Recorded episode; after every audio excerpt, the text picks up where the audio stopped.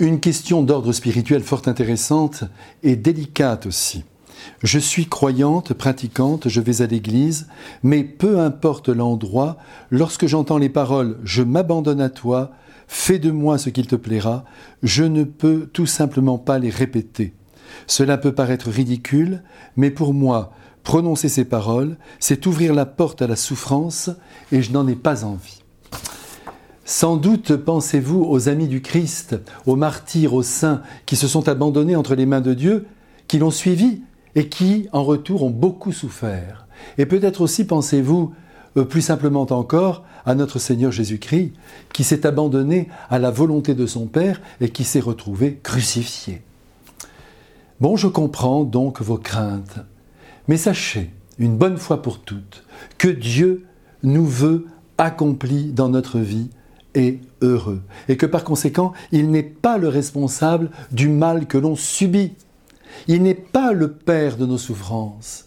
Celles-ci se lèvent dans nos vies en raison de nombreux facteurs qui ne dépendent pas de lui, et a fortiori de notre abandon entre ses mains.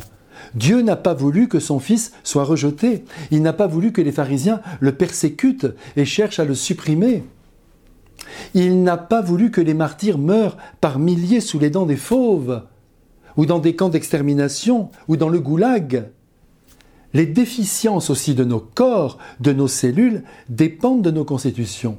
La maladie ne vient pas de Dieu, mais de notre faiblesse génétique ou acquise en cours de vie.